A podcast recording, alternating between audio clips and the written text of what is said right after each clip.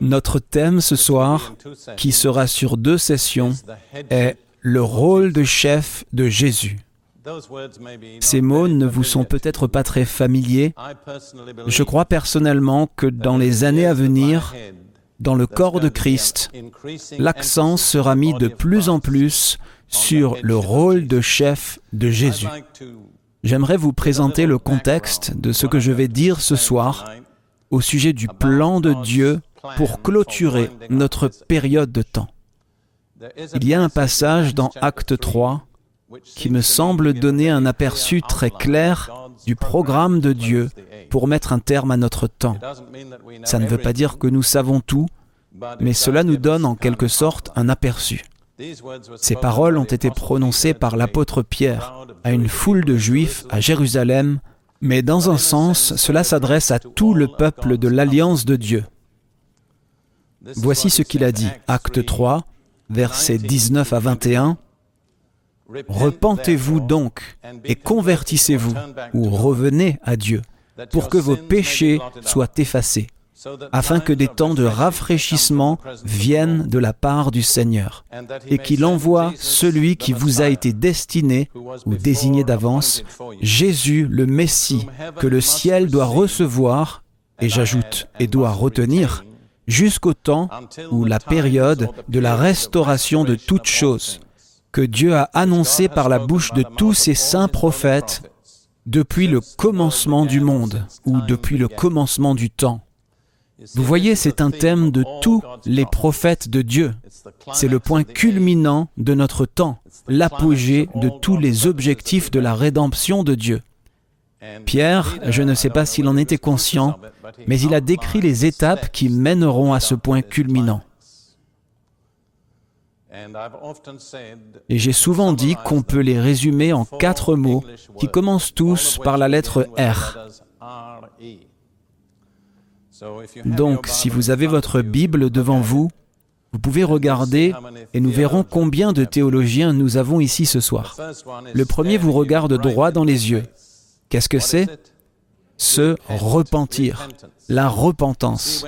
Vous voyez à chaque fois que le peuple de Dieu s'éloigne de lui et qu'il perd et manque la bénédiction de Dieu, il y a un retour essentiel à Dieu que vous ne pouvez pas omettre. Il n'y a pas d'autre moyen de revenir à Dieu que par le repentir. Quand nous nous repentons et que nous remplissons les conditions de Dieu, Dieu nous bénit avec un rafraîchissement. C'est vrai. C'est une stimulation, un nouvel élan de vie. Beaucoup de gens ont été rafraîchis au cours des deux dernières décennies, mais beaucoup d'entre eux n'ont pas réalisé que le rafraîchissement n'est pas le but ultime de Dieu. C'est juste une étape sur le chemin. Nous passons donc au verset 21 où nous trouvons le mot suivant qui commence par R, E et qui est restauration. C'est exact la restauration de toutes choses. Et puis, par implication, ce n'est pas là, il est dit que le ciel doit recevoir Jésus le Messie jusqu'à la période de la restauration de toutes choses. Et pendant cette période de la restauration de toutes choses, l'implication est qu'il va quitter le ciel et revenir sur la terre en tant que roi pour régner dans la gloire. Donc le mot clé ici est le mot retour. Disons-les ensemble, voulez-vous Le repentir, le rafraîchissement, la restauration et le retour. Il n'y a pas tellement d'autocollants sur les pare-chocs dans ce pays, mais aux États-Unis, les gens sont un peu fous d'autocollants de pare-chocs. L'un de ceux que certains chrétiens mettent est Devinez qui va venir. Ce qui est plutôt bien, ça stimule la réflexion des gens. Je suis sûr que beaucoup de gens n'ont pas la moindre idée de qui va revenir. Mais je pense que nous le savons. Au fil des ans, je pense que j'ai le privilège, avec certains d'entre vous, d'assister à des phases de restauration. Je pense très clairement qu'il y a eu une restauration des dons spirituels qui a donné lieu à ce qu'on appelle aujourd'hui le mouvement charismatique. Le charisme est le mot grec standard pour désigner les dons spirituels. Le mouvement charismatique est donc le mouvement dans lequel les dons spirituels sont manifestés. Maintenant, ce n'est pas le premier mouvement, le mouvement pentecôtiste l'a précédé. J'ai eu le privilège, parfois un privilège un peu douteux, de faire partie de ce mouvement également. Les dons spirituels sont donc en train d'être rétablis, les dons surnaturels de l'Esprit. Je pense que c'est important parce que je ne crois pas que quoi que ce soit puisse vraiment accomplir le dessein de Dieu tant que nous n'avons pas le surnaturel rétabli.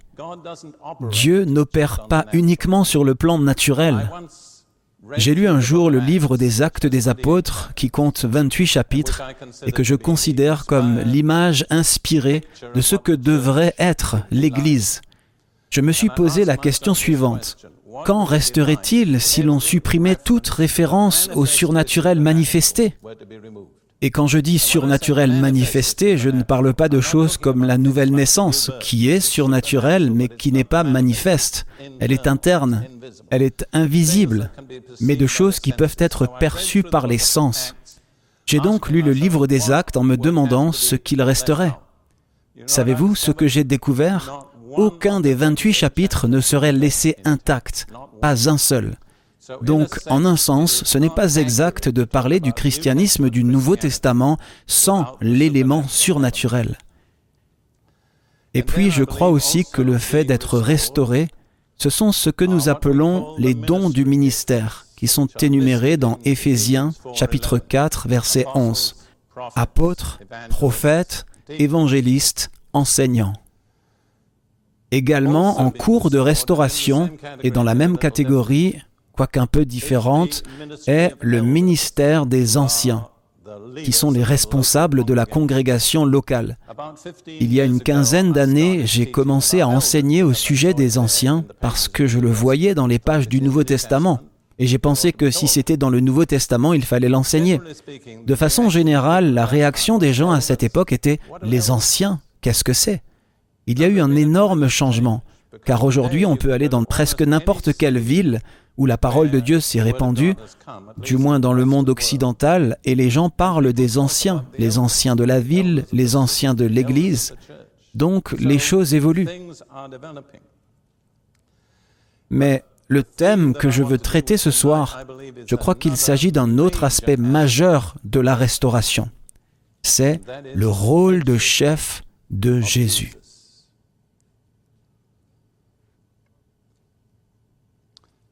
Considérons un moment ce que le Nouveau Testament dit à ce sujet. Dans Éphésiens 1, il y a cette glorieuse prière de l'apôtre Paul où il termine par une déclaration de ce que Dieu a fait en démontrant sa puissance dans la résurrection et l'ascension de Jésus-Christ. Prenons juste les trois derniers versets d'Éphésiens 1. Dieu a exalté Jésus bien au-dessus de toute principauté, de toute puissance, de tout pouvoir, de toute domination et de tout nom qui peut être nommé, non seulement dans le siècle présent, mais encore dans le siècle à venir. Il a tout mis sous ses pieds. Il est important de savoir que tout est en ce moment même sous les pieds de Jésus. Et puis il est dit, et il, Dieu, l'a donné, Jésus, pour chef suprême ou chef de toute chose à l'Église qui est son corps. Le langage est si précis. Dieu a mis toute chose sous les pieds de Jésus. Mais en ce qui concerne la fonction de chef de Jésus sur l'Église, il l'a donné lui à l'Église. Il est le don gracieux de Dieu à l'Église en tant que chef ou tête. Et il est le chef, la tête, non pas de certaines choses, mais de toutes choses. Maintenant, je dois dire que je ne crois pas que cette révélation ait pénétré dans les esprits de la majeure partie du corps de Christ. Je vais essayer d'expliquer ce que cela implique. Puis dans Éphésiens 4, Paul parle de l'objectif des dons du ministère. Nous commencerons au verset 14, afin que nous ne soyons plus des enfants flottant et emportés à tout vent de doctrine par la tromperie des hommes, par leur ruse dans les moyens de séduction, par leur habileté à mentir ou à user de voix détournées pour égarer. Connaissez-vous certaines personnes qui sont flottantes et emportées à tout vent de doctrine? Je crains qu'il y en ait beaucoup. Ce qui est intéressant, c'est que Paul dit que Dieu a donné des apôtres, des prophètes, des évangélistes, des pasteurs et des enseignants pour que nous ne soyons plus emportés ou ballottés ça et là. En d'autres termes, jusqu'à ce que les ministères fonctionnent dans l'Église, je pense que les gens vont continuer à être ballottés ça et là. Et puis il est dit au verset 15, mais que, professant la vérité dans l'amour, nous croissions à tous égards en celui qui est le chef, Christ. Une fois encore, le rôle de chef de Jésus sur le corps est affirmé. Et notre développement spirituel est de grandir en toutes choses en lui. Remarquez l'expression en toutes choses ou à tous égards deux fois. Il est le chef de toutes choses sur l'Église et nous devons grandir en toutes choses en lui en tant que notre chef. Puis dans Colossiens, Paul revient sur ce thème. Il y a un parallèle très étroit, à bien des égards, entre Éphésiens et Colossiens. Permettez-moi de vous dire, juste entre parenthèses, que si vous êtes en contact avec des personnes qui ont été impliquées dans des sectes ou sont impliquées dans des sectes, des personnes qui ont pratiqué le yoga par exemple, et qui peuvent reconnaître Jésus comme un gourou, mais ont du mal à le reconnaître comme fils de Dieu, je peux comprendre cela parce que j'étais moi-même dans ce cas. Avant d'être sauvé, j'ai été très impliqué dans le yoga. Et quand j'ai été confronté à l'Évangile et à la présentation de Jésus-Christ, je n'étais tout simplement pas capable de le reconnaître comme fils de Dieu et Messie, jusqu'à ce que j'ai une formidable délivrance. C'est la première délivrance que j'ai connue. C'était au milieu de la nuit, dans une chambre de caserne de l'armée, J'étais à plat sur le dos, au sol, et je n'ai aucune idée du nombre de démons qui sont sortis de moi, mais beaucoup. Et au moment où le démon du yoga est sorti, j'ai su que Jésus est le Fils de Dieu. Je n'avais plus aucun doute. Mais il y a des multitudes de personnes impliquées dans toutes sortes de sectes aujourd'hui. Et si je dis cela, c'est parce que si vous voulez les aider, je pense que le meilleur livre du Nouveau Testament est Colossiens. Colossiens a été écrit pour les gens en risque de s'impliquer dans des sectes. Et quand vous saisissez la présentation de Jésus dans Colossiens, vous ne pouvez plus le considérer comme un gourou. Il est le grand créateur. Il est le Seigneur souverain. Permettez-moi donc de regarder ce que Paul dit dans Colossiens 1, verset 18. Il, Jésus, est la tête du corps de l'Église. C'est exactement le parallèle avec ce qu'il dit dans Éphésiens 1. Il est le commencement, le premier-né d'entre les morts, afin qu'en toute chose, il ait la prééminence, la première place.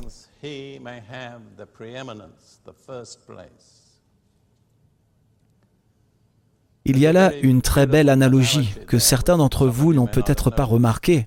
Jésus est la tête du corps et il est le premier-né d'entre les morts. La résurrection est considérée comme une naissance depuis la mort. Or, dans une naissance humaine naturelle, quelle est la première partie du corps qui émerge normalement? La tête. Il en va de même pour cette naissance depuis la mort, qui est la résurrection. La première partie du corps à émerger a été la tête. Et quand la tête émerge, c'est la garantie que le corps va suivre. Vous voyez? Il est donc la tête, le premier-né d'entre les morts. Et puis, dans Colossiens 2, versets 18 et 19, Paul dit que personne ne vous ravisse votre prix ou votre récompense. Vous voyez, c'est le problème avec les sectes. Ils escroquent les gens. Que personne ne vous ravisse votre prix sous une apparence d'humilité. Vous savez, ne mangez que des légumes et des choses comme ça. Je veux dire, si vous voulez être végétarien, c'est très bien, mais n'en faites pas une question de religion. Sous une apparence d'humilité et par un culte des anges, tandis qu'il s'abandonne à ses visions et qu'il est enflé d'un vain orgueil par son esprit charnel, mais religieux. sans s'attacher au chef ou à la tête, ayant perdu la connexion avec la tête, vous voyez? dont tout le corps, assisté et solidement assemblé par des jointures et des liens, tire l'accroissement. Nous devons donc garder à l'esprit que chaque membre du corps doit avoir un lien personnel direct avec la tête. Ne laissez jamais un ministre humain s'interposer entre vous et la tête. Les ministres humains peuvent vous aider, ils peuvent vous guider, ils peuvent vous inspirer, ils peuvent vous avertir, mais vous devez avoir votre propre lien personnel avec le chef, la tête. Que personne ne vous trompe sur ce point. Voilà donc un peu ce que Paul dit à propos du rôle de chef de Jésus. Maintenant, puisque la tête fait partie du corps physique, et croyez-moi, je ne suis pas physiologiste. Ma seule revendication, c'est que pendant la guerre mondiale, j'étais aide-soignant de classe 2. N'est pas très élevé. J'aurais pu devenir aide-soignant de classe 1, mais comme j'étais caporal, mon taux de rémunération était plus élevé que celui d'un aide-soignant de classe 1, donc ils n'ont jamais organisé de promotion. Ils ont promu des gens qui n'étaient pas caporaux, vous comprenez? Si vous ne savez pas comment l'armée britannique pense, je peux compatir avec vous, c'est étrange. Mais quoi qu'il en soit, très très simplement, sans professionnalisme, que fait la tête pour le corps? Voici ma réponse simple. Tout d'abord, la tête reçoit des données de chaque membre. Comme je le comprends, chaque partie du corps a une ligne directe avec la tête. Deuxièmement, et je pense qu'il s'agit là de la question essentielle, la tête prend les décisions. Elle agit en fonction des données qu'elle reçoit et prend des décisions. Mais ces décisions sont prises dans l'intérêt de l'ensemble du corps. Elles ne sont pas simplement la réponse au plaidoyer d'un seul membre. Comme si vous étiez suspendu à une falaise sans rien en dessous de vous, vos doigts seraient endoloris et vous voudriez lâcher prise.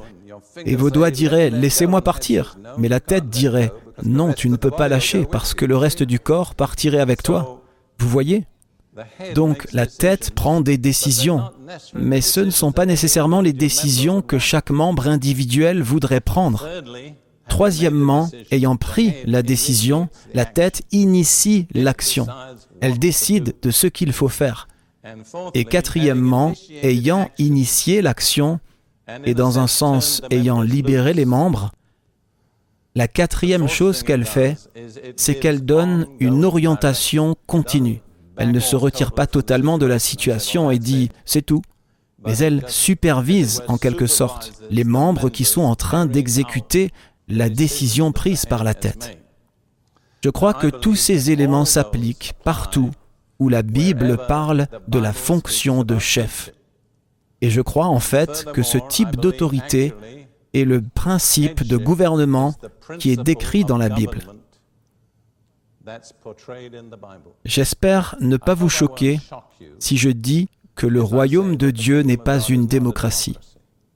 Vous voyez, au cours des 50 ou 100 dernières années, la démocratie est devenue tellement à la mode dans certaines parties du monde que tout le monde suppose que c'est la bonne forme de gouvernement.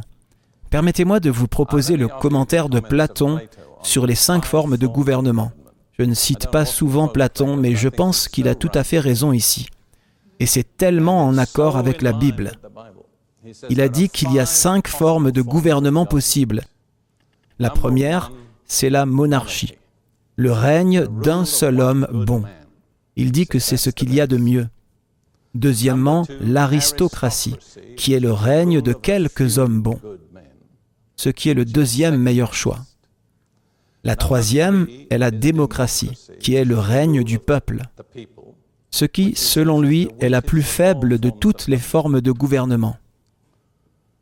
Il dit aussi à propos de la démocratie, si les pâtissiers et les médecins devaient se disputer le vote des enfants, qui obtiendrait le plus de voix?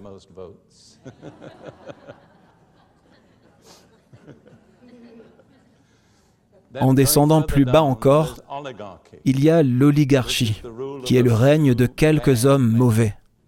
Et tout en bas, il y a la tyrannie, qui est le règne d'un seul homme mauvais.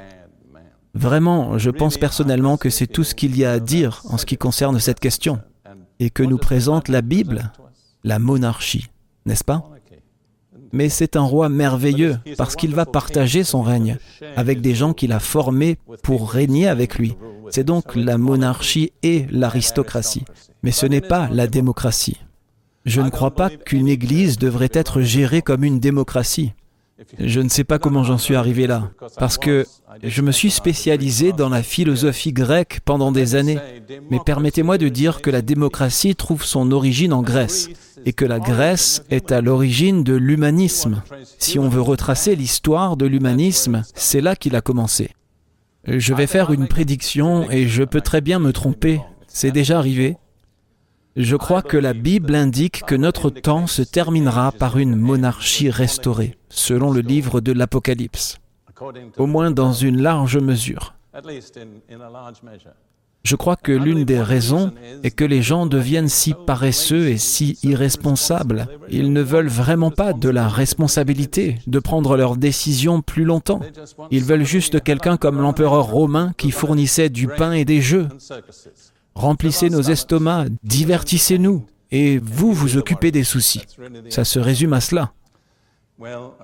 Eh bien, comme je le dis, il n'y a pas de frais supplémentaires pour cette parenthèse. Examinons maintenant le fonctionnement du rôle de chef. Je voudrais me tourner vers un passage qui, à mon avis, dit tout en un seul verset. 1 Corinthiens chapitre 11, verset 3. Paul dit, mais je veux cependant que vous sachiez. Presque à chaque fois que Paul dit, je veux que vous sachiez ou je ne veux pas que vous ignoriez, mon observation est que la plupart des chrétiens contemporains en sont ignorants. En d'autres termes, l'Église n'a pas changé à cet égard. Je veux cependant que vous sachiez que Christ est le chef ou la tête de tout homme, que l'homme ou le mari est le chef de la femme ou de l'épouse, et que Dieu est le chef de Christ. Maintenant, si nous changeons l'ordre de présentation et allons du haut vers le bas, nous avons une chaîne d'autorité qui commence au ciel et se termine dans la famille. Dieu est le chef de Jésus-Christ. Christ est le chef du mari. Le mari est le chef de la femme. Je crois que c'est le modèle divin de gouvernement c'est le gouvernement par le rôle de chef. Il y a à la fin de la Bible et dans le livre de Daniel un certain nombre de créatures étranges avec plus d'une tête. Mais aucune d'entre elles n'est une créature qui vient de Dieu. Dieu a conçu toutes les créatures de sorte qu'elles aient une seule tête. Une créature à plusieurs têtes est une monstruosité. Il y a deux façons de considérer cette affirmation. Nous pouvons considérer la relation entre Dieu et Christ, ou nous pouvons regarder la relation entre Christ et l'homme, ou entre l'homme et la femme. Mais je voudrais commencer par examiner la relation entre Dieu et Christ, car c'est là que nous trouvons le modèle parfait. Dieu, le Père, est le chef de Christ. Qu'est-ce que ça signifie? Selon mon explication, ça signifie que le Père reçoit des informations du Fils. Le Père prend les décisions. Le Père initie les actions. Et le Père donne l'orientation permanente. Je crois que si vous regardez l'image du ministère de Jésus, c'est exactement comme ça que ça s'est passé. Regardons deux passages dans l'évangile de Jean, Jean 5, versets 19 et 20 pour commencer.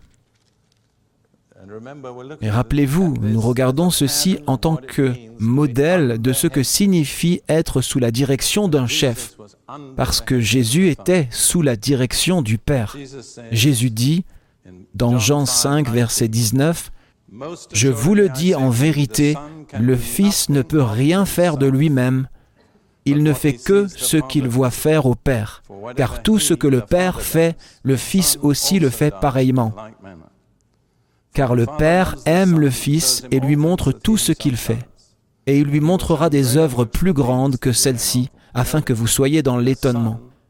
Remarquez que le Fils n'est à l'origine de rien. Il ne fait rien de lui-même. Il ne fait que ce que le Père initie.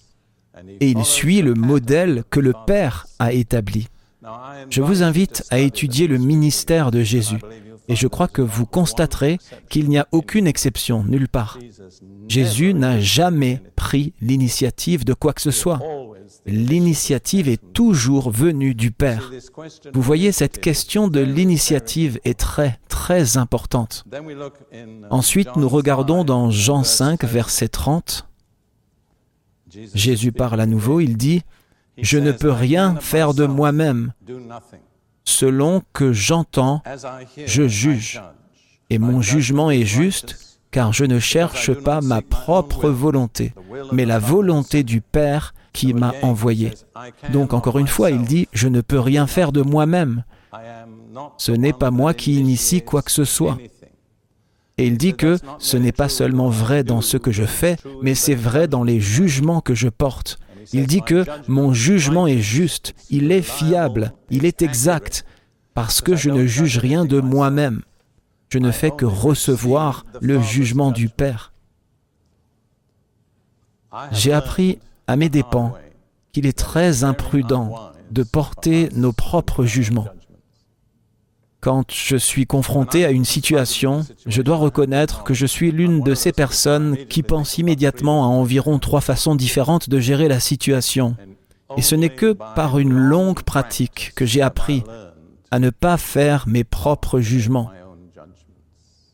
mais à attendre d'entendre ce que Dieu a à dire. Croyez-moi, chers frères et sœurs, vous épargnerez beaucoup d'ennuis et de chagrins de cœur si vous ne vous lancez pas tête baissée pour faire la première chose qui vous vient à l'esprit, mais si vous attendez d'entendre le jugement du Seigneur. Que dit le Seigneur? Je suis prompte à répondre aux gens d'une certaine façon. Vous voyez, je pense que les gens pensent comme moi. Je dis ce que je pense. Je veux dire, je n'ai pas de double sens, pas de sous-entendu en quoi que ce soit. Si je dis quelque chose, c'est que je le pense. Eh bien, j'ai découvert que beaucoup de personnes ne sont pas comme ça, mais je ne peux pas m'adapter à eux. Heureusement, j'ai une femme qui m'aide, et elle me demande, Tu crois qu'il pense vraiment ce qu'il a dit? Tu ne sais pas ce qu'il a vraiment en tête. Il est donc désastreux pour moi de faire mes propres jugements. Et il faut de l'humilité et de la patience n'est-ce pas, pour attendre le jugement du Seigneur. Une chose que je pense être en train d'apprendre, c'est ceci. Je dis que je ne prends plus rien pour acquis. Rien. Absolument rien. Il faut que tout soit basé sur quelque chose de spécifique, une écriture, une révélation, des faits établis. Donc Jésus ne jugeait que comme le Père le lui révélait. Le Père était son chef, vous voyez. Et puis si vous allez dans Jean 14, verset 10,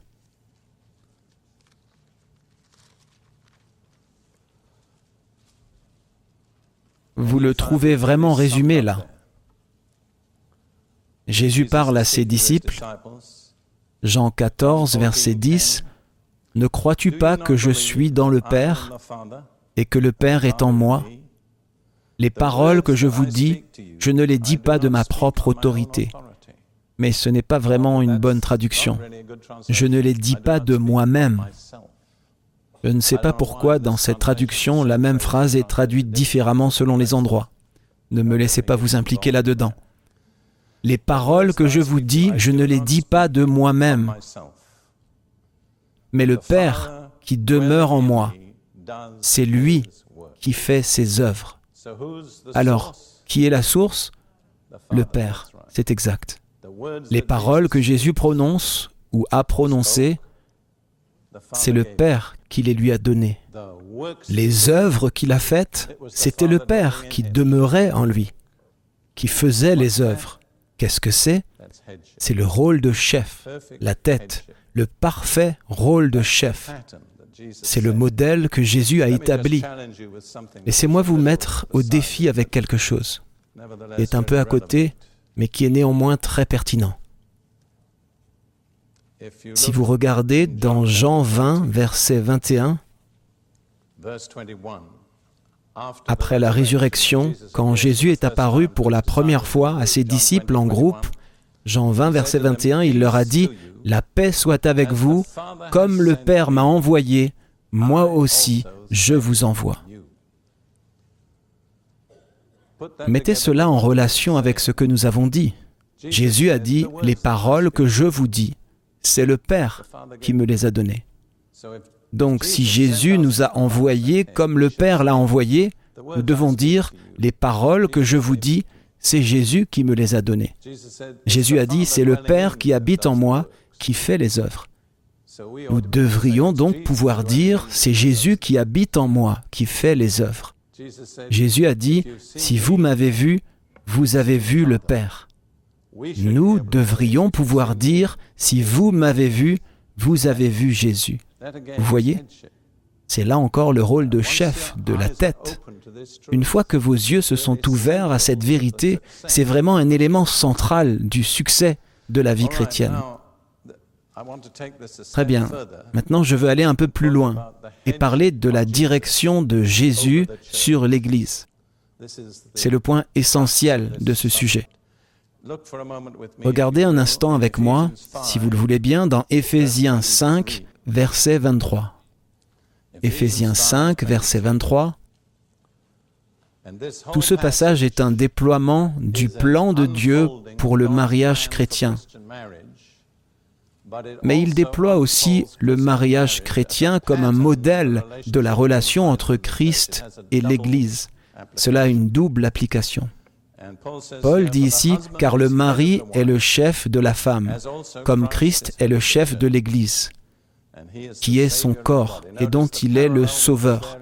Vous remarquez le parallèle qui était aussi dans 1 Corinthiens 11, verset 3, le parallèle de la relation entre Christ et le mari, le mari et l'épouse, et Christ et l'Église. Donc Christ est le chef, la tête de l'Église. Maintenant, qu'est-ce que cela veut dire Qu'est-ce que cela devrait signifier Cela devrait signifier que Jésus reçoit des informations de l'Église. Quand nous rencontrons des difficultés, nous ne cherchons pas notre propre solution. Nous communiquons avec le chef, la tête. D'accord Ma main droite aurait beaucoup d'ennuis si elle n'était pas dirigée par la tête. Voilà pourquoi certains d'entre vous ont des problèmes. Vous n'êtes pas dirigé par la tête. Vous agissez comme si vous étiez autonome. Ce n'est pas le cas. Deuxièmement, Jésus prend les décisions pour l'Église. L'Église ne devrait pas prendre ses propres décisions. Troisièmement, Jésus initie les actions de l'Église. Et quatrièmement, il donne une direction permanente. Quand il initie l'action, les membres doivent répondre à son initiative. Est-ce que cela vous donne une idée de la relation entre Jésus et l'Église?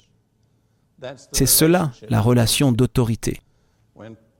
Quand l'Écriture dit que Jésus est chef de toute chose sur l'Église, c'est l'image que nous devons nous faire dans notre esprit.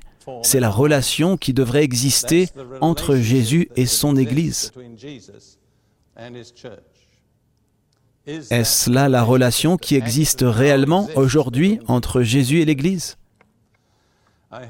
J'ai entendu parler de seconde main d'une réunion de John Wimber quelque part, au cours de laquelle il a fait ce qu'il fait parfois. Il réunit les gens pour qu'ils prient les uns pour les autres, en petits groupes.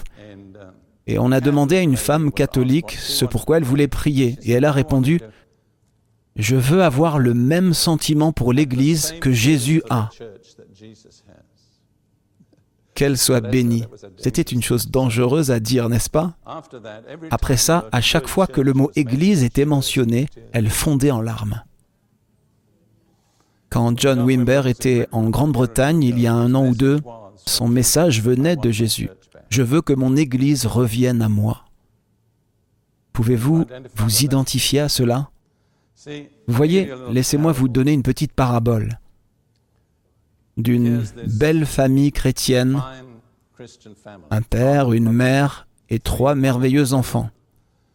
Un jour, le père voit un vieux clochard assis sur un banc dans le parc, grelottant, sale, en haillons, mal nourri, mal rasé.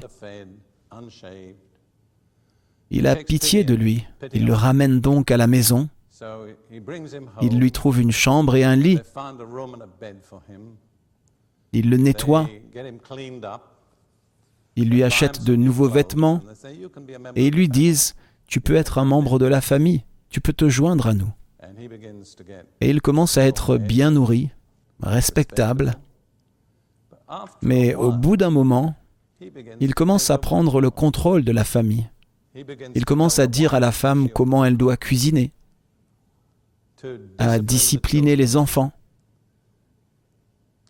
et en général à agir comme s'il était le chef de la maison. Vous voyez la parabole? Nous étions le clochard, assis sur un banc dans le parc. Jésus nous a pris dans sa famille, nous a nettoyés, nous a nourris, a pris soin de nous. Et au bout d'un moment, nous devenons si arrogants que nous disons, Jésus, je pense que tu devrais faire les choses différemment. Si tu veux savoir ce que je pense, c'est ainsi que tu devrais élever tes enfants. Combien de chrétiens sont occupés à dire au Seigneur comment s'occuper de ses enfants? Vous devez garder une chose à l'esprit. Quand vous critiquez les enfants de Dieu, vous le mettez en colère. Vous voyez, un père peut dire ce qu'il veut à ses enfants, mais laisser quelqu'un d'autre parler de ses enfants, c'est différent. Vous voyez ma parabole?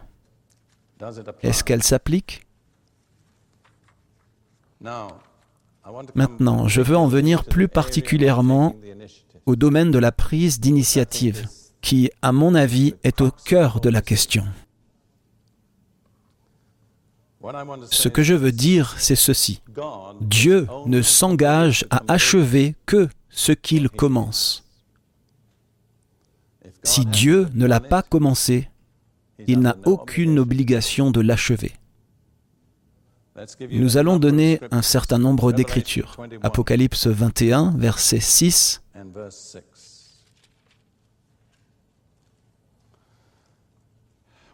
Nous pouvons lire le verset 5 parce que cela vient du trône. Apocalypse 21, verset 5 et 6. Et celui qui était assis sur le trône dit, Voici, je fais toutes choses nouvelles.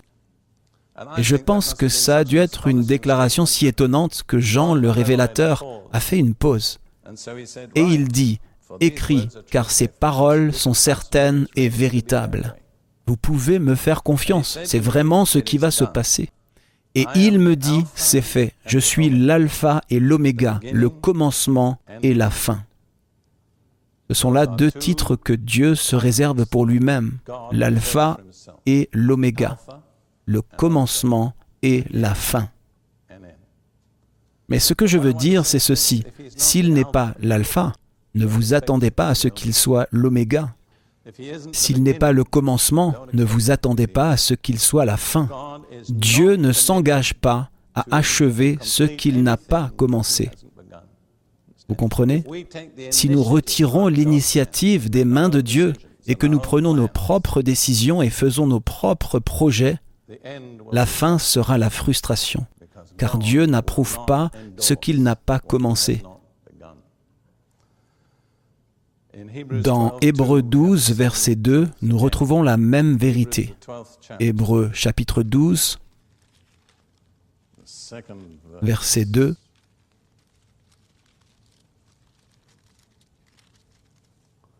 Ayant les regards sur Jésus, le chef et le consommateur de la foi. Et la lecture en marge dit l'auteur et le perfectionneur de notre foi. C'est encore exactement la même vérité. S'il n'en est pas à l'origine, il ne la perfectionnera pas. Il ne s'engage à parfaire que ce dont il est à l'origine. Et puis encore la même pensée dans Philippiens 1, verset 6.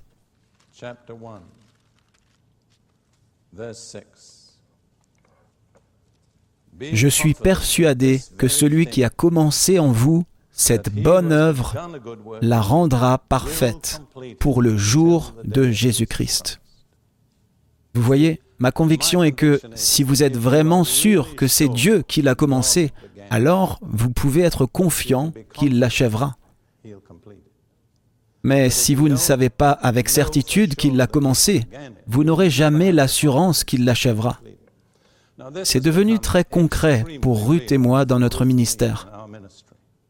Je pense que presque chaque fois que nous prions pour notre ministère, je finis par dire, Dieu, nous sommes confiants que ce que tu as commencé, tu l'achèveras.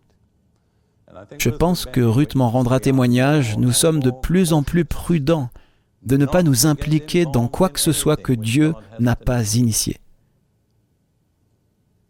Et cela signifie de nombreux changements dans nos attitudes et nos réactions. Je dois vous dire honnêtement, j'ai peur d'être impliqué dans quelque chose que Dieu n'a pas initié. En 1983, je me souviens bien, à la fin de l'année, Ruth et moi avons pris des vacances sur la côte ouest de la Floride, qui est un bon endroit pour prendre des vacances. Nous avons l'habitude de parler de vacances, vacations en anglais américain. Vous savez, l'origine du mot est être vacant. Eh bien, les vacances, c'est quand on n'a rien à faire. C'est le sens essentiel. Et ça vient du même mot qu'être vacant ce qui n'est pas un problème. Je veux dire qu'il est bon pour les gens de ne rien avoir à faire parfois. Mais nous avons estimé que ce n'était pas le bon mot pour notre temps d'absence. Alors nous les appelons nos jours fériés. Vous savez ce qu'est un jour férié? C'est un jour saint, c'est ça. Et pour nous, nous sommes très attachés à nos jours saints. Dieu nous a montré que c'est un péché de ne jamais prendre de jours saints ou fériés. Ce n'est pas de la vertu, ce n'est pas de la spiritualité, c'est de l'esclavage. Si vous vous arrêtez sur le calendrier d'Israël tel que Dieu l'a ordonné, vous verrez combien de jours fériés il devait prendre. Ce n'était pas une option. Nous sommes généralement en Israël au début de la nouvelle année juive. Et pendant environ la première moitié de ce mois, il est difficile de faire quoi que ce soit parce que tout le monde prend des vacances. Et ce sont des vacances ordonnées par Dieu. Ce ne sont pas des vacances parce que quelqu'un veut être paresseux. Ce sont des vacances parce que Dieu a dit, vous prenez des vacances ou jours saints. C'est juste en passant, mais comme je l'ai dit, il n'y a pas de frais supplémentaires. De très nombreux chrétiens engagés pratiquent la dîme. Ils donnent à Dieu un dixième de leurs revenus. Je ne crois pas que cela soit réellement ordonné dans le Nouveau Testament, mais je pense que c'est une très bonne pratique. En fait, je pense que pour le chrétien, le dixième n'est que la fondation, ce n'est pas le toit.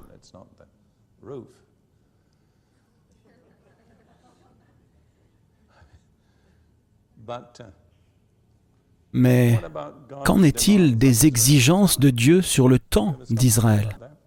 Vous êtes-vous déjà arrêté pour y penser? Il a exigé un jour sur sept, une proportion plus élevée que celle qu'il a exigée de leurs biens matériels. Combien de personnes dans l'Église aujourd'hui donnent vraiment à Dieu un jour sur sept? Voilà l'une des raisons pour lesquelles il y a tant de dépression nerveuse tant de personnes frustrées et frénétiques, tant de gens occupés qui n'arrivent jamais à faire leur travail. Je ne prétends pas que Ruth et moi faisons toujours cela, mais fondamentalement, je dirais que nous avons appris que si nous prenons du temps pour Dieu, nous faisons beaucoup plus dans le temps restant que nous ne le ferions si nous n'avions pas pris du temps pour Dieu. Dieu a été le premier à s'être reposé. Dieu a œuvré et Dieu s'est reposé. J'ai un ami qui est arabe palestinien et propriétaire de nombreux restaurants. Il est vraiment doué pour faire travailler les gens. Il a un message au sujet du travail. Mais il dit que Dieu n'a pas travaillé parce qu'il avait une famille à faire vivre, et Dieu ne s'est pas reposé parce qu'il était fatigué. C'était à un niveau bien plus élevé que cela. Dieu a travaillé parce qu'il est un créateur. Et pourquoi Dieu s'est-il reposé? Je vous propose mon idée. Je pense que Dieu s'est reposé parce qu'il voulait apprécier ce qu'il avait créé. Et si vous ne prenez jamais le temps d'apprécier ce que vous avez créé, vous êtes dans une condition misérable. Permettez-moi de vous poser une question. Ce n'est pas dans mon plan, ça vient juste d'arriver. Qu'est-ce qui demande le plus de foi pour un chrétien? Travailler ou se reposer? Lequel des deux? Se reposer. C'est ça. Savez-vous pourquoi Israël n'est pas entré dans le repos? À cause de quoi? De l'incrédulité, c'est ça. Pourquoi les chrétiens ne peuvent-ils pas se reposer? À cause de quoi? L'incrédulité, c'est ça. Vous avez diagnostiqué votre problème. Très bien. Vous voyez, la détente vient quand on sait que c'est Dieu qui est à l'initiative. Je disais que nous étions partis pour des vacances et nous prenons nos vacances très au sérieux. Nous les inscrivons dans notre programme et elles sont tout aussi fixes que nos engagements pour des réunions. Nous nous disciplinons pour prendre des vacances. Nous sommes donc partis et notre ministère était en difficulté financière. Nous n'étions pas endettés, mais nos dépenses dépassaient nos revenus d'environ 20 000 dollars par mois. Et vous ne pouvez pas continuer longtemps comme ça. Quand nous étions partis à l'écart et que nous attendions dans la présence de Dieu, Dieu a dit, je ne veux pas que tu vendes tellement ton matériel, je veux que tu les donnes, parce que les personnes qui en ont vraiment besoin n'ont pas les moyens de l'acheter. Ils n'ont pas l'argent ou ils n'ont pas de quoi échanger. Nous avons donc commencé à très petite échelle, je pense. Nous avons choisi 25 leaders connus de nous dans huit nations et nous avons dit, nous sommes prêts à vous donner ce matériel, ce matériel d'enseignement, si vous promettez d'en faire bon usage. Et nous avions plusieurs moyens de vérifier l'usage que nous en faisions. Nous ne l'avons pas simplement jeté. L'année dernière, nous avons donné du matériel à 1400 dirigeants dans 100 pays. Et au cours de cette période, nous avons donné 200 000 livres, cassettes et vidéos. Je dis bien nous. Ce n'est pas notre revenu personnel, ce sont les personnes dans le corps qui se tiennent à nos côtés. Et vous savez quoi? Nous sommes dans une position beaucoup plus saine financièrement aujourd'hui que nous ne l'étions à l'époque. C'était un acte de foi. Mais ce que j'essaie de souligner, c'est que c'est Dieu qui l'a initié. Lorsque nous sommes retournés sur place et que nous en avons parlé à notre personnel, ils ont été choqués. Il a fallu un certain temps pour les convaincre que nous l'avions vraiment entendu de Dieu. Je pense que cela a été une grande leçon pour nous. Si Dieu prend l'initiative, il la mènera à bien. D'autre part, regardons un instant dans Philippiens chapitre 2 verset 16. Je ne vais lire que la deuxième partie du verset. Paul dit, Et je pourrais me glorifier ou me réjouir au jour de Christ de n'avoir pas couru en vain ni travaillé en vain. Cher bien-aimé, je veux vous suggérer que si vous faites vos propres affaires et que vous travaillez sur vos propres plans et vos propres projets. En ce jour-là, je suis vraiment désolé de vous dire que vous découvrirez que vous avez couru en vain et travaillé en vain. Je suis probablement plus proche de l'éternité que la plupart d'entre vous ici. Et pour moi, c'est une question très sérieuse. J'ai consacré près de 50 ans de ma vie au service du Seigneur, et je ne veux pas finir avec un zéro quand je me tiendrai devant Dieu. Paul nous a mis en garde. Vous pouvez accumuler des matériaux, du bois, du foin, de la paille, mais il viendra un feu qui les consumera en un instant. Vous serez sauvés.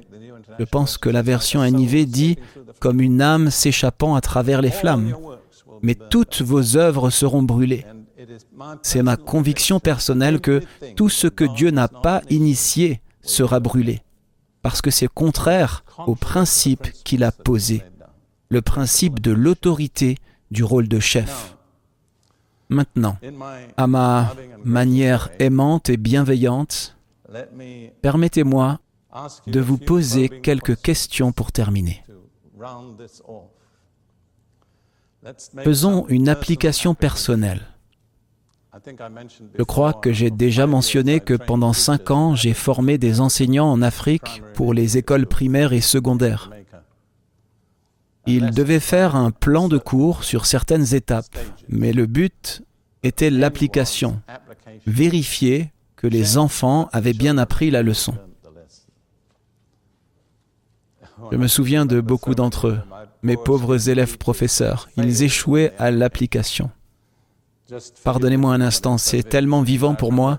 Je me souviens d'un jeune homme, il donnait une leçon sur l'assainissement, pour donner à cela un titre très respectable, ou comme il l'appelle, la longue chute du Kenya. Et il avait un beau plan de cours et de magnifiques diagrammes au tableau. Quand il a eu fini, il est resté là, les bras croisés, attendant que je l'approuve. J'ai fait le tour de la classe sur la pointe des pieds et j'ai regardé ce que les enfants avaient dans leur cahier d'exercice. Ça n'avait aucun rapport avec ce qu'il avait au tableau. J'ai donc dû le dégonfler et dire Tu as bien enseigné, mais ils n'ont rien appris. Alors, faisons l'application pour un petit moment. Je vais vous poser une série de questions. Dans quelle mesure Dieu a-t-il vraiment été à l'initiative dans votre vie individuelle? Passez mentalement en revue les choses dans lesquelles vous êtes impliqué en ce moment. Les choses auxquelles vous consacrez votre temps, votre force et vos capacités. Et dites-vous, Dieu a-t-il initié ces choses? Permettez-moi de vous donner une pensée du psaume 1. Beaucoup d'entre vous connaissent les magnifiques paroles du psaume 1. Heureux l'homme qui ne marche pas selon le conseil des méchants, qui ne s'arrête pas sur la voie des pécheurs, et qui ne s'assied pas en compagnie des moqueurs, mais qui trouve son plaisir dans la loi de l'Éternel, et qui la médite jour et nuit. Il est comme un arbre planté près d'un courant d'eau, qui donne son fruit en sa saison, et dont le feuillage ne se flétrit point. Et écoutez, tout ce qu'il fait, lui, réussit. C'est une promesse inconditionnelle de réussite. Vous devez mesurer le succès selon les critères de la Bible, pas selon la culture américaine contemporaine. Le succès n'est pas nécessairement conduire une Cadillac ou une Mercedes. Il y a un niveau de réussite bien plus élevé que cela. Bien compris, Dieu promet le succès à une personne qui remplit certaines conditions qui sont énoncées. Il y a trois conditions négatives et deux positives.